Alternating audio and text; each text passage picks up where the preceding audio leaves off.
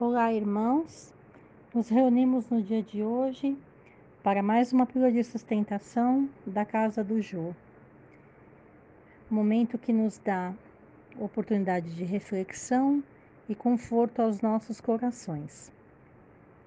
Mensagem de hoje é do livro de, Chico, de Francisco Cândido Xavier. O livro chama-se Ceifa de Luz. Seguindo em frente dificuldades, fracassos, conflitos e frustrações, possivelmente faceaste tudo isso, restando-te unicamente largo rescaldo de pessimismo. Apesar de tudo, a vida te busca a novas empresas de trabalho e renovação. O sol brilha, o mar de oxigênio te refaz energias, o progresso trabalha, o chão produz e parece que a noite se te abriga no ser. Ergue-te em espírito e empreende a jornada nova. Uma estrada se continua em outra estrada, uma fonte associa-se a outra. Tens contigo a riqueza do tempo, a esperar-te na aplicação dela própria, a fim de que a felicidade te favoreça. Varre os escaninhos da alma, expurgando-te lembranças amargas, e deixa que a luz do presente consiga alcançar-te por dentro das próprias forças. Renova-te e segue adiante, trabalhando e servindo.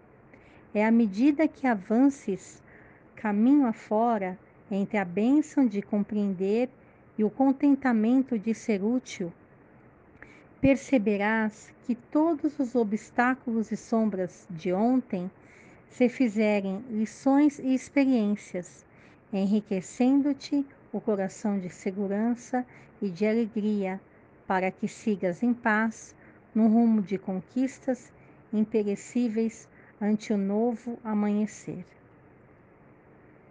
Então, os obstáculos que a gente enfrenta no dia a dia, as dificuldades que às vezes a gente acha que são intransponíveis, que são situações difíceis para a gente, que nos entristecem, mais para frente a gente, a gente vai poder ter um outro olhar a respeito de determinadas situações que a gente vai entender que aquelas situações difíceis, na verdade, vieram para nos fortalecer e que foram importantes para nós, como espíritos, para nós podermos crescer e nos tornar mais forte, para nós podermos enfrentar a vida de uma outra forma, para nós enxergarmos as situações de uma outra maneira.